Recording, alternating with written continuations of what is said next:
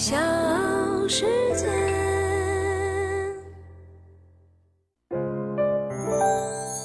大咖故事，故事舅舅，越说越有。他首创了呼啸山庄的艺名，和巴金是一生的好友。他本人的经历足以成为传奇。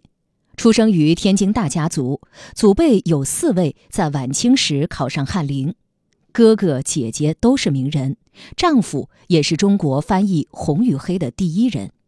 他就是著名的文学翻译家、诗人，呼啸山庄艺名的手译者杨乙先生。我是唐莹，欢迎各位收听和订阅《大咖故事》。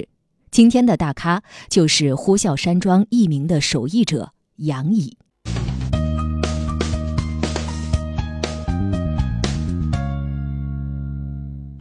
杨乙原名杨静茹，他本人的经历足以成为传奇。一九一九年，杨乙出生在天津一个大家族，祖辈上有四位在晚清时考上了翰林。父亲杨玉章是民国时期天津中国银行的首任行长，哥哥杨宪益是著名的翻译家，姐姐杨敏如是北京师范大学中文系古典文学教授，姐夫罗佩林为中国科学院院士、中国工程院院士，他的先生赵瑞红是南京大学中文系教授、外国文学专家，也是中国翻译《红与黑》的第一人。杨怡本人毕业于西南联大外文系，他是第一个将艾米丽·勃朗特的《Wuthering Heights》，也就是《呼啸山庄》，以“呼啸山庄”之名介绍给中国读者的翻译家。众所周知，《呼啸山庄》这个译名是杨乙首创的，作品的精装本被英国勃朗特纪念馆收藏。《呼啸山庄》译于上个世纪五十年代，最初是在巴金的平民出版社出版。当时，梁实秋将 “Wuthering Heights” 翻译为“咆哮山庄”。对于这个译法，杨乙进行了自己的解读。他说：“我想，也许是梁先生从希斯克利夫的乖戾性格与暴虐行为得到启发，但我总认为这个书名不妥。在书中第一章里就已明确指出，W.H. 是希斯克利夫的居住地。”原属于恩肖家族的住宅的名称，我想，任何房主是不会愿意用“咆哮”二字称自己的住宅来吓唬读者的。可是，究竟如何翻译更为妥当呢？一九五四年春，杨乙翻译这本书的时候，恰逢丈夫赵瑞红被外派到民主德国教书。一天晚上，窗外狂风呼啸，雨点打在窗户上。此情此景，犹如亲临呼啸山庄的故事当中。杨乙回忆：“我那个时候也住一个破房子，一塌糊涂，厕所什么都是坏的。楼下有一个大院子，每晚坐在那儿，外头刮大风，对面的山上就像闹鬼一样。尤其我一个人带着孩子在家，有点瘆人。那天晚上风雨飘摇，一阵大风呼啸而过。”雨点打在玻璃窗上，宛若凯瑟琳的哭泣，觉得自己正住在旷野里那所古宅子里，不自觉地念着 “Wuthering Heights”。忽然灵感自天而降，我兴奋地写下了“呼啸山庄”四个大字。大咖故事，故事舅舅，越说越有。二零二一年五月，口碑很高的纪录片《九零后》上映，著名的翻译家、作家杨乙和杨振宁、马识途等几位平均年龄超过九十岁的九零后担任主角，讲述他们的青春和理想，感动了无数年轻人。而影片最开头响起的，就是百岁杨乙的声音，将他的身世娓娓道来。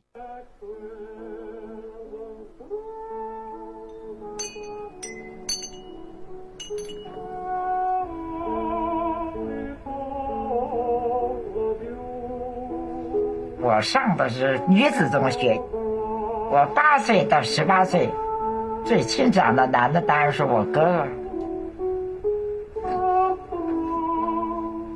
对我哥哥崇拜，绝对崇拜，到现在谁也不能跟我哥哥比。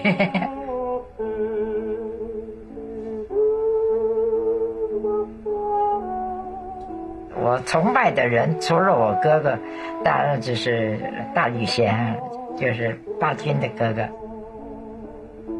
那个是我的暗恋。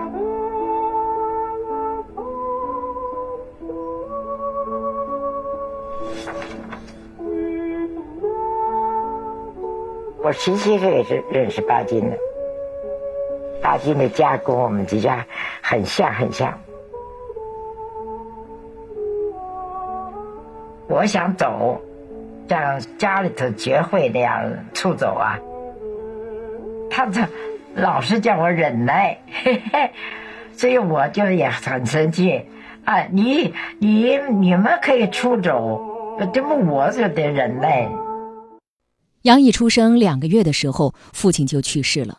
母亲很要强，也非常重视教育，对自己的三个孩子不分男女，都要求他们好好读书。三个孩子后来都学有所成，杨乙的哥哥杨宪益和妻子戴乃蝶英译了百余种经典名著，被誉为翻译了整个中国的人。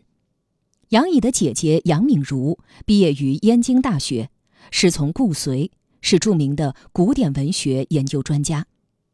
哥哥杨宪益是杨乙一生最崇拜的人。小时候，杨乙总是拽着哥哥的衣袖跟来跟去。到书店买书、看电影、逛市场都要跟着，以至于杨宪益的同学开玩笑地说：“杨乙是小班狗。”一九三七年，杨乙中学毕业，以优异的成绩保送南开大学。没想到卢沟桥事变爆发，日军的轰炸让南开大学沦为了一片焦土，师生被迫南迁。杨乙也希望能南下继续学业。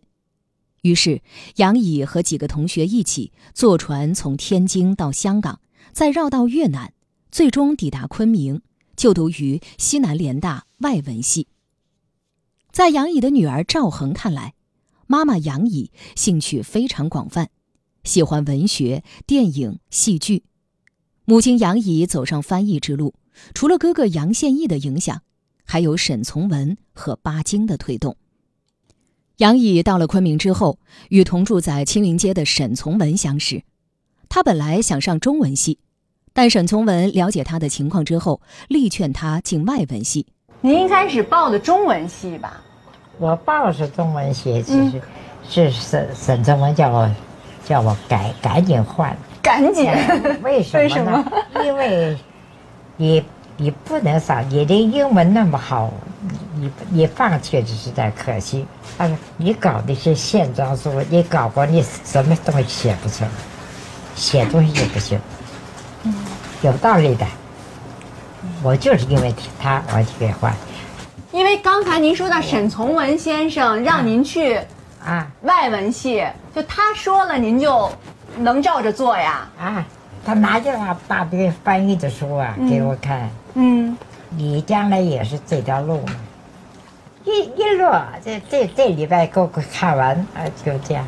哎呀，我最不喜欢看读读书笔记，最不喜欢写。可是他叫我写的时候，我都有兴趣，都是翻译的。沈从文常常鼓励杨乙要多读书，不要荒废时间。晚年的杨乙仍然记得，夜里自己要睡觉了，对面楼上沈从文的房间里还亮着灯。另一位文学巨匠巴金，则一直通过书信影响着杨乙。在天津读中学的时候，杨乙就开始与巴金通信。他说：“我哥哥去留学之后，我觉得特别的寂寞，巴金就像兄长一样代替了我哥哥。”这样的通信伴随着两人境遇的起起伏伏，持续了一生。当时那么多年轻人在给巴金写信，他为什么给您回信啊？都回，他都回的。那个时候给巴金先生写信得需要点勇气吧？他就很快就回信了，他他就是看到那我的信，他就哭了，是吧？这这个很感动，因为我们租界还那个时候日日本鬼子还没进来，但是英国也那个上上海已经开始了，所以所以我就说，我说先生，你已经陷入同样的命运了。可是您有一颗要飞的心呐。他他跟我的好朋友就讲：“你们你这条路走对了，我为什么不能走它呢？”他总是说：“你有机会念书，你就应该念书。”一九四三年底，巴金在给杨乙的信中谈到了翻译。他说：“你有空，我还是劝你好好的翻译一本书，不要着急，一星期译几百几千字都行，再长的书也有译完的时候。慢是好的，唯其慢，才可细心去了解，去传达原意。”巴金是直言不讳的。一九五零年代初。